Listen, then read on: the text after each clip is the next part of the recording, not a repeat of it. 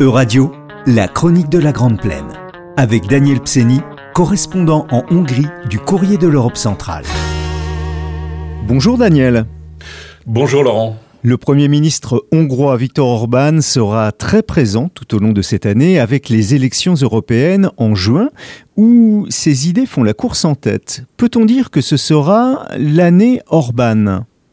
Mais écoutez, il y a de grandes chances, euh, d'autant plus que le 1er juillet, la Hongrie prendra pour six mois la présidence tournante de l'Union européenne. Les quelques semaines qui nous séparent du européen vont donc être un formidable tremplin politique pour Viktor Orban et ses amis d'extrême droite à travers l'Europe.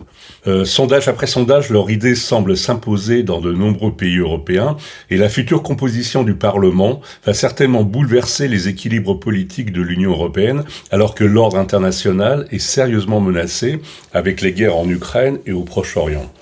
Rappelons que déjà plusieurs pays comme l'Italie, les Pays-Bas ou la Slovaquie sont dirigés par des coalitions d'extrême droite et il est plus que probable que ces choix soient confirmés pour les européennes. Au centre de ce grand chamboulement politique, on trouve Viktor Orban, qui en 13 années de pouvoir s'est positionné comme la référence idéologique avec sa politique illibérale et sa résistance aux règles européennes. De plus, il pourrait bientôt remplacer Charles Michel à la présidence du Conseil européen après qu'il ait annoncé sa décision d'écourter son mandat pour se présenter aux élections européennes. Victor Orban a-t-il une chance? Écoutez, il y a une possibilité juridique, même si cela paraît peu probable dans le contexte politique. Euh, mais Charles Michel a soulevé lui-même cette option en précisant que la présidence du Conseil européen pourrait être confiée aux dirigeants du pays occupant la présidence tournante de l'UE, à savoir la Hongrie. S'il est élu, Charles Michel devra quitter ses fonctions le 16 juillet, date de sa prestation de serment, soit six mois avant la fin de son mandat fixé au 30 novembre. Il ne pourra pas combiner les deux postes et le Conseil devra donc se réunir après les européennes afin de désigner son nouveau président. Pour Orban, tout dépendra donc alors du nouveau rapport de force politique après le scrutin. En décembre, lors du dernier Conseil européen, Orban avait passé un compromis avec les dirigeants de l'Union pour ne pas utiliser son droit de veto sur le processus d'adhésion de l'Ukraine à l'Europe. Va-t-il récidiver lors du prochain Conseil qui se tiendra le 1er février, Daniel? Euh, sans doute. D'ailleurs, euh, Orban a prévenu qu'il y aura, je cite, 75 occasions où le gouvernement hongrois pourra arrêter ce processus et faire traîner le dossier. On peut donc penser qu'en ce moment, les négociations en coulisses vont bon train entre les dirigeants européens et Viktor Orban avant le prochain Conseil. En grand ami de Vladimir Poutine, Orban sait qu'il détient une carte maîtresse avec son droit de veto, bien qu'il vote à chaque fois l'aide financière à l'Ukraine. Il en profite donc pour obtenir en contrepartie le versement du reste des fonds européens destinés à la Hongrie, qui sont bloqués depuis un an en raison des atteintes à l'état de droit dans son pays. La Hongrie en a touché une partie en décembre, mais près de 20 milliards restent toujours bloqués ce qui nuit gravement à l'économie hongroise. Ce premier versement a eu lieu car, selon Bruxelles, des améliorations avaient été constatées, notamment dans le domaine de la justice. Qu'en est-il en ce début d'année? Écoutez, la situation ne s'est pas du tout améliorée. Elle s'est même détériorée avec le vote du Parlement hongrois en décembre de la loi sur la protection de la souveraineté. Cette loi, qui est censée lutter contre le financement des partis politiques par des fonds étrangers, prendra effet dès le 1er février. Elle prévoit la création d'un bureau pour la protection de la souveraineté qui pourra enquêter sans aucun contrôle sur quiconque représente à ses yeux une menace, à savoir les ONG, les médias, les partis politiques ou n'importe quel individu qui émettrait une critique sur le pouvoir en place. En cas d'infraction, la sanction sera lourde d'au moins trois ans de prison.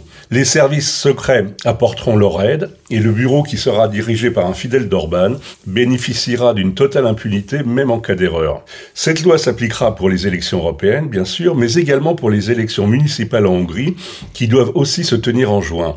Le but pour les partisans de Viktor Orban étant de reprendre la mairie de Budapest que l'opposition avait conquise lors des dernières élections au détriment du Fidesz, le parti du Premier ministre. Cette loi suscite-t-elle des protestations en Hongrie? Oui, elle est très vivement dénoncée par les ONG et les derniers médias hongrois qui ne sont pas sous la coupe des armées d'Orban. Dans un communiqué commun, les principales ONG de défense des libertés civiles, hongroises et étrangères, dont Amnesty International et Transparency, ont alerté les dirigeants de la planète en expliquant que la nouvelle législation est en fait une loi de défense du régime qui vise à protéger l'exercice arbitraire du pouvoir. Pour de nombreux opposants au régime d'Orban, cette loi vise surtout à étouffer toute dissidence et à faire taire les voix critiques. Et que dit Bruxelles? Eh ben rien. Même si plusieurs euh, députés européens ont dénoncé le vote de cette loi et proposent de sanctionner la Hongrie, il n'y a eu pour le moment aucune réaction officielle des dirigeants européens qui visiblement ne veulent pas froisser Orban avant le Conseil européen. Seul l'ambassadeur américain en Hongrie, David Pressman, très critique du gouvernement hongrois depuis son installation à Budapest, a jugé que cette loi fait passer pour gentillette la loi russe sur les agents étrangers. Dans sa bataille idéologique, Viktor Orban a d'ores et déjà reçu le soutien de Donald Trump, qui a de grandes chances de briguer un second mandat pour la Maison-Blanche en novembre.